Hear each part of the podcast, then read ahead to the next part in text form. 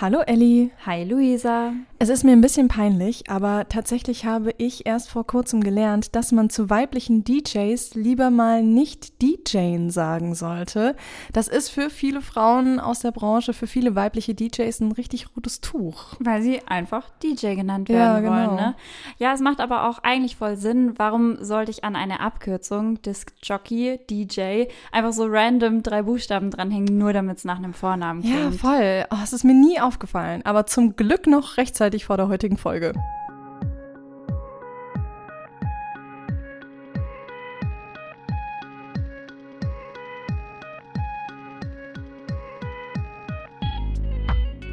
Hallo, wir sind Ellie und Luisa und in unserem Podcast X und Y nehmen wir dich mit in zwei Welten. Die Welt der Medien und die Welt des Feminismus. Wir wollen über und mit MedienmacherInnen sprechen, darüber, wie Frauen in den Medien dargestellt werden, aber auch über die Strukturen, die für Frauen innerhalb der Medienbranche herrschen. Unser Thema heute: Frauen an die Turntables. Ellie, wir hatten mal, als wir noch zusammen gewohnt haben, schöne kurze Zeit, Da hatten wir mal in unserem WG-Wohnzimmer so ein Gespräch über unsere Musikgeschmäcker. Ja, ich weiß noch, dass ich das damals ziemlich unglaublich fand, dass du eigentlich fast nur Frauenstimmen hörst, ne? Total. Also ich bin echt so fokussiert auf Frauenstimmen und dadurch, dass ich voll selten irgendwie auf so richtig großen Festivals unterwegs war und bin habe ich eigentlich bisher immer bewusst halt Konzerte besucht, aber natürlich mit dem Fokus auf weibliche Künstlerinnen oder halt auf Bands mit Leadsängerinnen. Das war für mhm. mich irgendwie so voll selbstverständlich. Und deswegen ist mir jetzt in der Vorbereitung auf die Folge halt aufgefallen, dass ich selten den Gedanken hatte, dass da irgendwie so ein krasses Ungleichgewicht da sein könnte, weil ich halt proaktiv immer weibliche Künstlerinnen irgendwie gesucht und gefunden habe. Und tatsächlich auch beim Feiern ist mir nie aufgefallen oder ich habe mich zumindest auch null dran gestört, dass da zu 99 Prozent ein männlicher DJ da oben stand und Stimmung gemacht hat. Ich habe es einfach nicht anders gekannt. Und die erste weibliche DJ habe ich, glaube ich, so bewusst vor vier Jahren oder so wahrgenommen bei ähm, am Ostbahnhof in München beim Containerkollektiv. Da war eben so ein ähm, Festivaltag, so ein One-Day-Festival. Und mein einziger Gedanke, den ich dabei hatte, war, boah, cool. Oh mein Gott, sie sieht so cool aus. wie sie sich bewegt, ihre Kopfhörer und ich war einfach so, ich war wirklich nur so in diesem wow, cool Modus. Ist dann wie so eine verquere Form von Sexismus, ja, weil du total. dachtest das ja nur, weil sie eine Frau ist. Ja, genau, weil Mann denke ich mir halt auch cool, aber halt ja, normal cool, so. Ja, voll. Ja, verrückt. Nee, spannend. Vor allem mit den Stimmen. Ich meine, ich habe eine Freundin, die mag zum Beispiel nur Männerstimmen. Bei einer Frau klickt die weiter. Das finde ich auch so, weil ich das nicht kenne. Ich mag Frauen- und Männerstimmen. Aber wenn ich jetzt so drüber nachdenke, aktiv wirklich, dass ich mir Konzerte von Künstlern rausgesucht habe, dann waren das halt wirklich Künstler. Da war ich mhm. wirklich eigentlich nur bei Männern. Und auch bei einem DJ-Pult, wenn man ans Feiern denkt, dann, ich würde da so dieses klassische Beispiel, mal mir mal einen DJ, ich würde da einen Mann malen.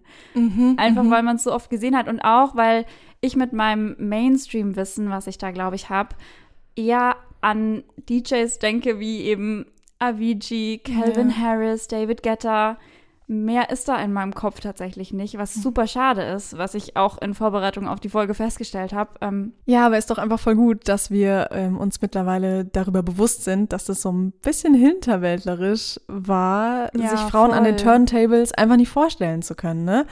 Und vor allem, weil ähm, wir ja auch mittlerweile sogar persönlich weibliche DJs kennen. Unter anderem nämlich die Alba Wilczek aus Nürnberg. Und mit der haben wir ein Interview geführt über ihr Dasein als DJ, wie wichtig für Frauen MentorInnen sind, gerade am Anfang und ein gutes Netzwerk.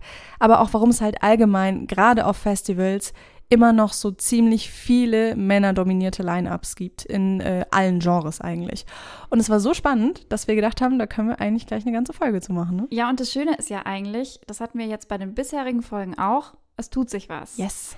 Es gibt noch verdammt viel zu tun, aber es tut aber sich es echt tut sich was. was. Und es hat sich auch schon was getan. Und ähm, wir hatten ja das Interview mit der Alba und da werden wir die Aussagen von ihr auch ein bisschen mit einfließen lassen, weil sie uns aus einem ganz persönlichen Blickwinkel erzählen kann über ihr DJ-Dasein. Zum Beispiel, wie das bei ihr alles überhaupt angefangen hat. Es war halt immer so ein riesiger Berg, der vor mir lag, weil dieses Technische und alles erstmal so richtig krass irgendwie aussieht und man denkt sich so, Gott, wie soll ich das irgendwie lernen? Aber ja, wenn du es einfach machst und jemand hast, der dir da einfach mal Zeug zur Verfügung stellt und sagt, hier kannst du mal üben. Der Luca hat mir halt dann einfach seine zwei relativ, also seine zwei älteren Plattenspieler in die Wohnung gestellt und seinen Mixer, den er halt gerade nicht gebraucht hat und hat gesagt, so, üb's halt mal, mach mal und dann habe ich gemacht und ähm, hab, hat mir sau viel Spaß gemacht und er hat mir auch meine ersten Gigs verschafft, auch hier in, in Nürnberg und in Fürth und gibt halt noch andere Leute. Ich bin halt relativ gut vernetzt hier in der Szene, würde ich mal sagen. Deswegen ist es mir auch gar nicht so schwer gefallen, dann sozusagen Gigs zu bekommen und dass Leute auf mich aufmerksam wurden und wussten, okay, die Alba liegt jetzt auf, die könnte ich ja mal buchen. Und das, was Alba da ja ganz klar sagt, ist, dass Netzwerke einfach mega wichtig sind. Voll. Und da hat sich auch, wie gesagt, die letzten Jahre echt nochmal einiges bewegt. Es gibt einige Netzwerke, die sich wirklich aktiv für mehr Frauen in der Musikszene einsetzen. Zum Beispiel, das ist uns immer mal wieder über den Weg gelaufen, Female Pressure. Das ist eine Datenbank, die weniger bekannte Frauen in der elektronischen Musikszene listet, um da einfach Networking und Repräsentation möglich zu machen. Und das Ganze wurde auch ins Leben gerufen von einer DJ, DJ Electric Indigo, aka Susanne Kirchmeier, die hat halt ganz klar den Need erkannt und gesehen, dass Frauen nur dann erfolgreicher und sichtbarer werden, wenn sie sich besser vernetzen. Weil sie ja schon ziemlich lange in dem Business drin ist und das auch total gut so verfolgen konnte, wie sich da Frauen immer mehr in der DJ-Szene entwickelt oder etabliert haben. So, und ne? das mit Female Pressure jetzt auch weitergibt. Und ja. es gibt zum Beispiel auch auf politisch, so auf kulturpolitischer Ebene schon Unterstützung. Zum Beispiel Key Change ist ein globales Netzwerk und eine Bewegung, um wirklich Geschlechtergleichheit in der Musikszene herzustellen vorstellen. Ich finde es halt mega cool, dass es sowas gibt, aber das ist halt auch nur so diese eine Seite ne, der Industrie und das ist das, was man sieht, okay, da tut sich was, aber die andere und noch viel größere Seite ist halt, dass, wenn man da jetzt mal näher hinschaut, immer noch so viele Vorurteile vorherrschen, dass Männer bestimmte Dinge irgendwie einfach besser können als Frauen. Und es wirkt sich dann halt schon auch auf die Arbeit von DJs aus. Was da ja auch immer noch das Problem ist, ich meine, wir kennen das aus vielen anderen Bereichen mhm. auch, ist, dass Frauen immer noch oft wirklich nicht als Person begegnet wird, denen man jetzt Respekt im beruflichen Sinne entgegenbringen müsste. Oder Kompetenz. So. Genau. Und ja. DJs berichten also, dass ihnen zum Beispiel ins Pult gefasst wird oder so Sprüche kommen wie für eine Frau gar nicht schlecht. Ja, das haben wir echt super oft gelesen so oder gehört in, in den Interviews. Und Alba hat uns das nochmal bestätigt. Mir hat auch schon mal jemand in die Turntables gefasst. Das war so der Peak. Also es war so der einzige Moment, den ich mal hatte, wo ich mir gedacht habe, so, okay, das hätte er bei einem Mann nicht gemacht. Das sind aber auch Erfahrungen, die haben auch schon andere DJs und so gemacht.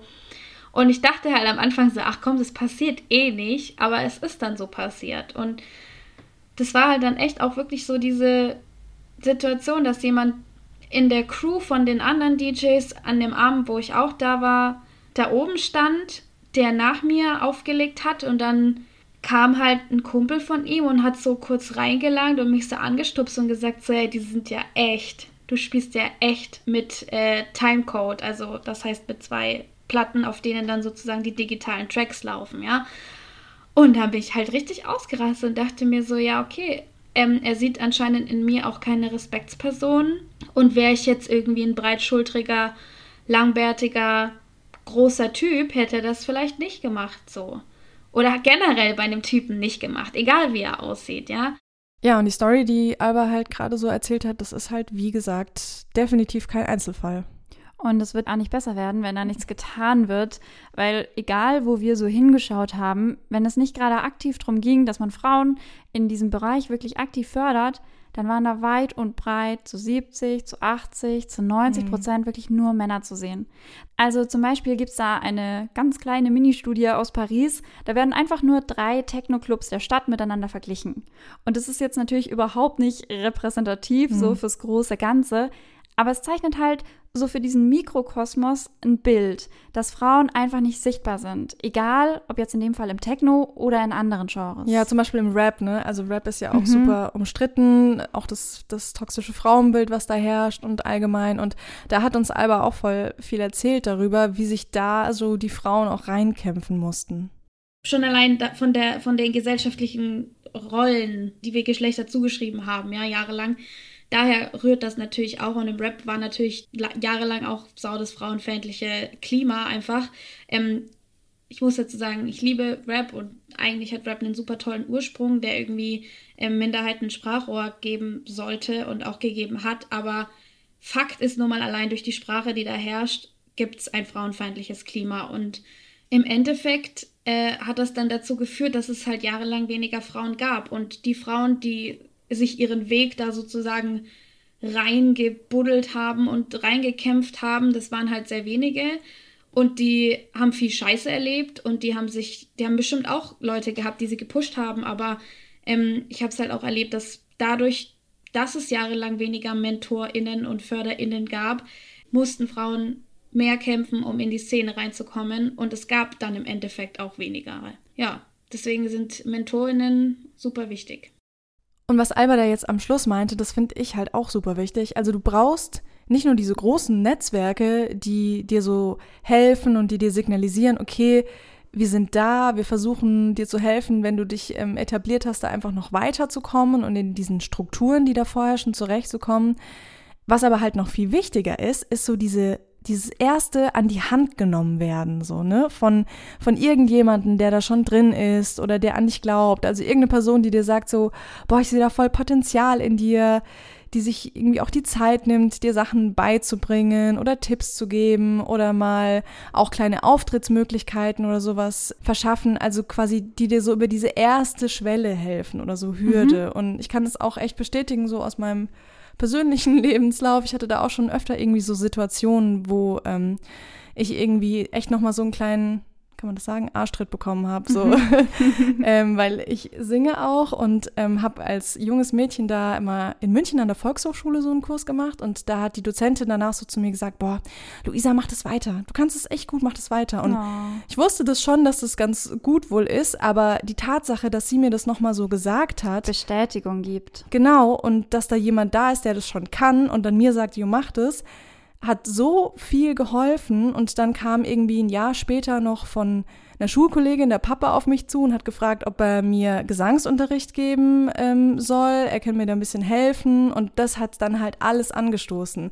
Das waren so zwei random Menschen, die so dazu beigetragen haben, einfach nur, weil sie so ein bisschen Interesse an mir hatten und halt gesehen haben, okay, da ist Potenzial da. Also was ich damit sagen will, es ist so wertvoll und so wirkungsvoll. Das merkt man ja schon allein daran, dass du dich einfach noch dran erinnerst. Ja, voll. An diese zwei Menschen. Ja, total. Aber was ich da auch noch anfügen würde, ist, es ist ja nicht nur wichtig, diesen initialen Ruck zu bekommen, so das Selbstvertrauen gestärkt zu bekommen ähm, mhm. ähm, von einer anderen Person, sondern es braucht auch noch den Menschen, der dir dann wirklich Dinge beibringt, fachlich beibringt. Und im Idealfall ist es vielleicht auch dein Mentor, deine Mentorin, aber der oder die muss nicht aus der Branche kommen. Das kann ja auch jemand sein, der einfach nur das bewundert, was du machst und Stimmt, was du kannst. Ja, ja.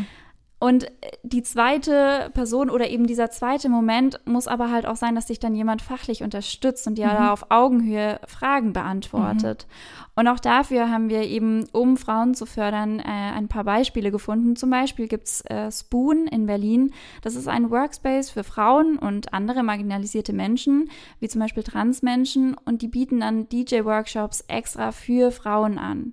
Oder es gibt auch Partys, eigentlich fast in jeder Stadt mittlerweile, wo nur Frauen auflegen, die aber für alle sind, um wirklich diese Sichtbarkeit herzustellen. Und genau, das war ja bei Alba auch voll wichtig. Ne? Sie hat ja am Anfang schon erzählt, so sie hatte ihren besten Freund, der eben auch DJ ist und ähm, der damals so gesagt hat, mach mal.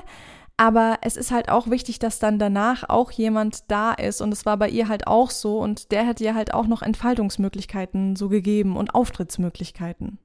Für mich war es der entscheidende Punkt. Ich weiß nicht, ich hätte vielleicht selbst angefangen, also weil es schon immer auch so ein Wunsch von mir war. Ich fand das schon immer geil. Aber natürlich ist es super wichtig, als Frau jemand zu haben, der dir diesen Push gibt, der dich fördert, der dein Mentor ist in jeglicher Hinsicht. Also ob es jetzt darum geht, dass er dir Sachen zeigt und dass er dich motiviert oder sie, ja.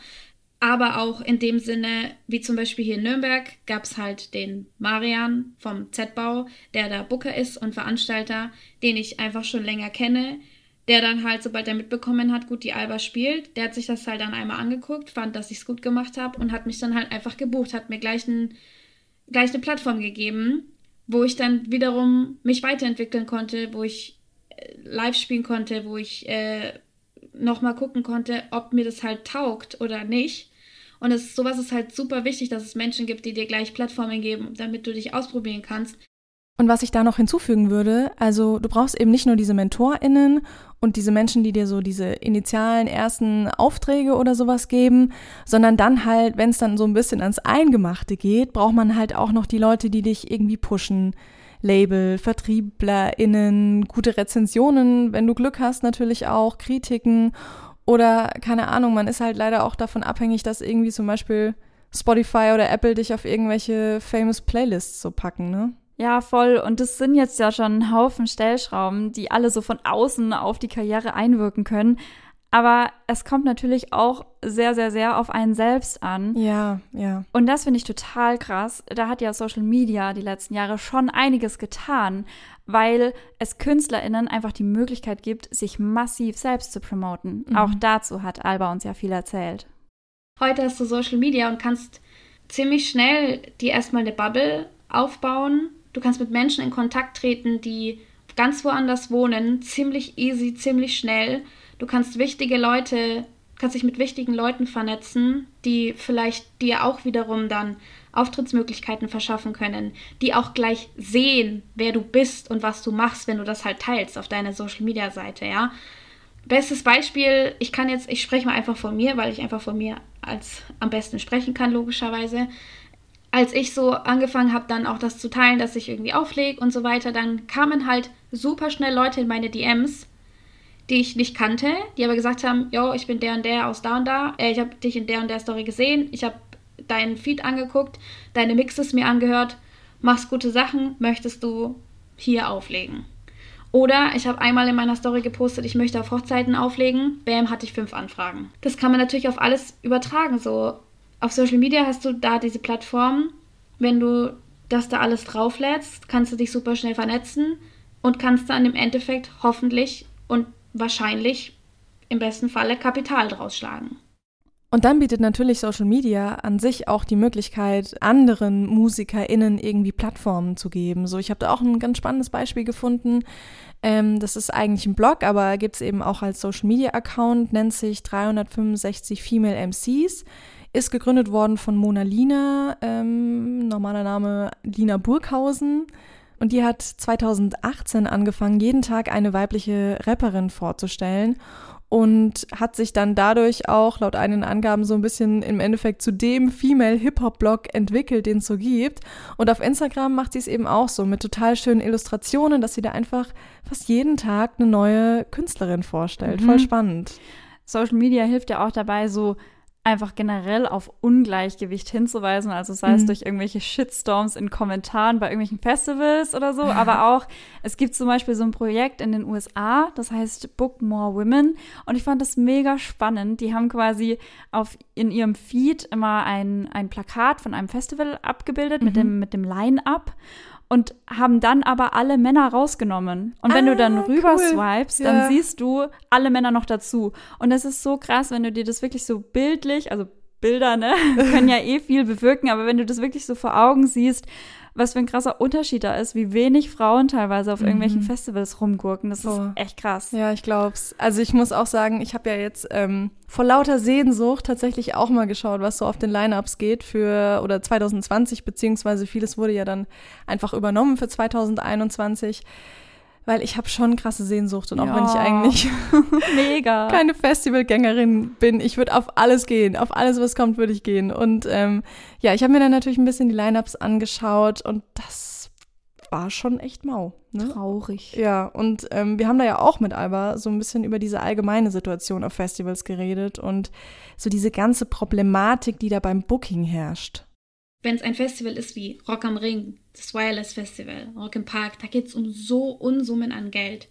Und wenn die dann sagen, wir buchen jetzt eine Künstlerin, weil wir einen Anspruch haben, dass wir eine 50-50-Quote haben, dass wir Sichtbarkeit haben, dass wir das repräsentieren, und diese Künstlerin merken sie aber, die zieht jetzt nicht so viele Leute an, dann ist das im Endeffekt, da sehen die halt ein Saldo. Da sehen die halt, okay, da werden weniger Tickets verkauft, weil die Künstlerin zum Beispiel weniger Leute kennen, weil sie vielleicht nur Nische ist.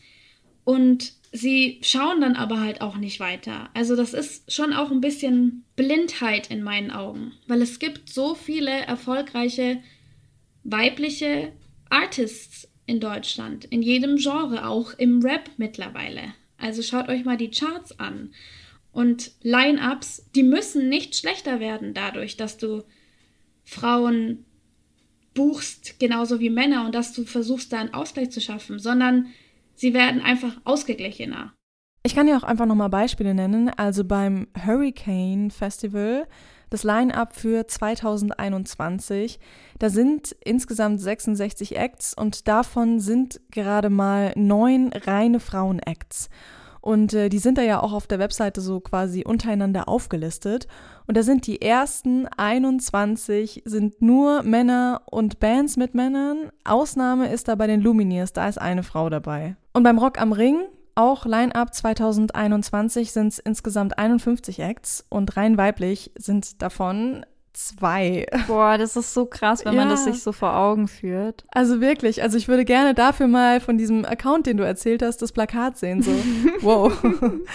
Und ähm, ja, man kann jetzt natürlich so sagen, ne, dass die Musik von Rock am Ring eher so ein männliches Publikum anzieht und deswegen halt die Musik auch eher von Männern kommt, aber Nee, denke ich mir halt, weil ähm, zum einen ist da das Verhältnis im Publikum ist ja auch nicht so 51 zu 2. Sicher ähm, nicht. Und ich meine, es gibt sicherlich auch Frauen, die Rockmusik machen können und die Musik für Männer machen können, so und ja. Ja, vor allem, also Männer machen für Frauen Musik, Frauen machen für Männer Musik. Am Ende machen doch Artists für Menschen Musik. Ja, voll. Schön wär's. Schön wär's, wenn es so wäre. Ja. Ähm, das sind jetzt natürlich eine, so stichprobenartige Beispiele, aber ich bin mega happy, dass du, Ellie, da noch ein bisschen dich wie immer durch die ganzen Studien gewühlt hast und dass du so ein bisschen meinen Eindruck, den ich so gewinnen konnte, auch bestätigen kannst mit ein paar Fakten. Durch alle habe ich mich gewühlt, durch alles, alle Studien. nee, ich fand tatsächlich, um mal jetzt nur eine zu nennen, die Zählung von Female Pressure ganz hilfreich. Mhm. Die haben wir ja oben schon mal kurz erwähnt. Und was die außer diesem Netzwerk, was sie aufbauen, noch machen, ist, dass sie Festivals zählen. Also beziehungsweise mhm. Acts auf Festivals. Und zwar 2013 zählen die jedes Jahr Festivals weltweit und veröffentlichen das dann so alle zwei, drei Jahre. Und sie zählen dabei, ob die Acts rein männlich, rein weiblich oder mixed sind. Und in Deutschland waren das im Zeitraum von 2017 bis 2019 bei 34 gezählten Festivals eben nur ein bisschen mehr als ein Viertel rein weibliche Acts. Wow. Und demgegenüber standen einfach über 60 Prozent rein männliche Acts schon viel. Und weil ich das, äh, du kennst mich eh mega spannend finde, mit dem ganzen Zahlen jonglieren. Weltweit haben sie gezählt, gab es 2012, als sie angefangen haben zu zählen, 2013 kam dann die Studie raus, 9,2 Prozent weibliche Acts. Also mhm. nicht mal 10 Prozent. Und 2019 lagen wir weltweit bei wieder einem Viertel weibliche Acts. Also Deutschland ist da an der allgemeinen Entwicklung ganz gut dran. Aber ich finde das mega spannend. Also es ist ja schon da merkt man, dass auch wieder echt viel passiert, was voll schön ist aber ein Viertel reicht halt noch nicht. Das reicht noch nicht. Aber spannend, dass du es gerade sagst, weil ich habe nämlich auch ein Positivbeispiel gefunden. Ähm, es gibt in Barcelona, oh Gott, ich will unbedingt da mal hin, das Primavera Festival. Und die haben halt 2019 ein 50-50 Line-Up so auf die Beine gestellt und haben halt auch mega gutes Feedback dafür bekommen. Also die Leute schätzen das ja auch wert. Mhm, ja. Das fällt ja mittlerweile auch auf. Ja, genau. Und noch einen Schritt weiter sind ja dann solche Festivals, die wirklich ein komplett weibliches Line-Up haben. Mhm. Zum Beispiel gab es da das Yola Festival 2019 in LA. Das mhm. wurde durch Licky Lee, eine Sängerin, begründet. Und wir haben da auch Alba gefragt, was sie davon hält. Und sie findet es mega wichtig und ist auch in dem Fall gar nicht damit einverstanden zu sagen, dass das jetzt männliche Artists irgendwie diskriminiert, sondern sagt halt, es verschafft auch Künstlerinnen einfach eine Plattform, die sie eben auf den bestehenden Festivals nicht bekommen. Jahrelang wurden jedes Jahr immer Festivals veranstaltet, wo die Männerquote 99% war und die Frauenquote 1%.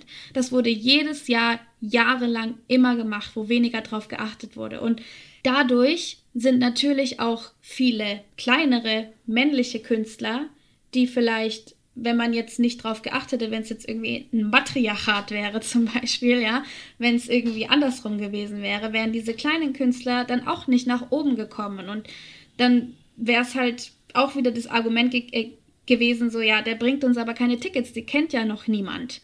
Und das ist so ein strukturelles Ding. Wenn du auf ausgeglichenere Lineups achtest, dann kriegen auch die Artists Aufmerksamkeit, weil du ihnen ja eine Plattform gibst, die es vielleicht ohne dein Festival dann nicht gegeben hätte. So, dann lernen wieder mehr Menschen, was das für eine Band ist und wie geil die eigentlich sind oder die und die Künstlerin. Und das ist ja der wichtige Punkt.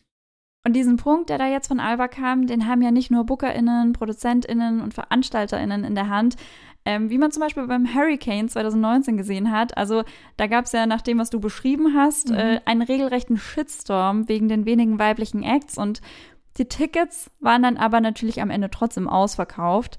Was ich damit sagen will, als Konsument und Konsumentin kann man ja trotzdem mitentscheiden. So nach dem Motto, wenn viele kleine Leute viele kleine Dinge tun. Ja, und man kann sich halt auch so ein bisschen fragen, ne? Halt einfach mal sich selbst hinterfragen, so, auf Festi welche Festivals gehe ich, wie, wie stehen die zu einem ausgeglichenen Line-up, ähm, auf welche Konzerte gehe ich, welche Musik kaufe ich mir auch, also welche KünstlerInnen supporte ich, welche Musik teile ich auch auf Social Media. Man kann ja wirklich schon viel machen, auch um einfach kleinen KünstlerInnen Bühnen zu geben. Ja, voll. Ja. Und das ist jetzt nicht immer leicht. Mich hat letzte Woche erst eine Freundin gefragt, ob ähm, ich mir mit ihr Karten für ein Festival besorge. Und ich habe mir dann halt das Line-up angeschaut und ich hatte unsere Recherche für diese Folge schon im Kopf und habe mir dann gedacht, nee, ehrlich, nee. Ach krass. Also die echt? Karte kauft jetzt wahrscheinlich halt jemand anderes, ne? So realistisch bin ich schon. Klar werden die wieder ausverkauft sein, aber ich habe sie nicht gekauft und ich kann mich ein bisschen besser fühlen und das Geld ausgeben für ein Festival, was halt ausgeglichener ist. Boah, Chapeau.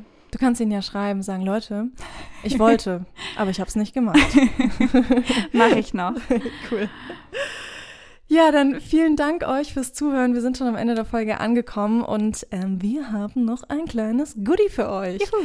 Damit ihr nämlich nicht vier Wochen auf die nächste Folge warten müsst, gibt es nächste Woche noch das ganze spannende Interview mit Alba Wilczek nochmal in der ganzen Länge. Hört rein, das lohnt sich. Und ansonsten, die Links zu unseren Quellen haben wir ja schon gesagt, gibt es wie immer in der Episodenbeschreibung. Und auch wie immer folgt uns gerne auf unserem Insta-Kanal. Wir halten euch da auf dem Laufenden über unsere neuen Folgen, aber auch was uns vielleicht sonst so in den Medien über den Weg läuft. Wir freuen uns da über ein Abo. Und wir freuen uns natürlich auch immer über Feedback von euch in Form von Bewertungen, zum Beispiel auf Apple Podcasts oder anderen Podcast-Plattformen oder in Form von persönlichen Nachrichten über Social Media. Und natürlich empfehlt den Podcast gerne weiter an die, die es interessieren könnte. Und vor allem auch an die, die es eurer Meinung nach interessieren sollte. Ciao. Tschüss.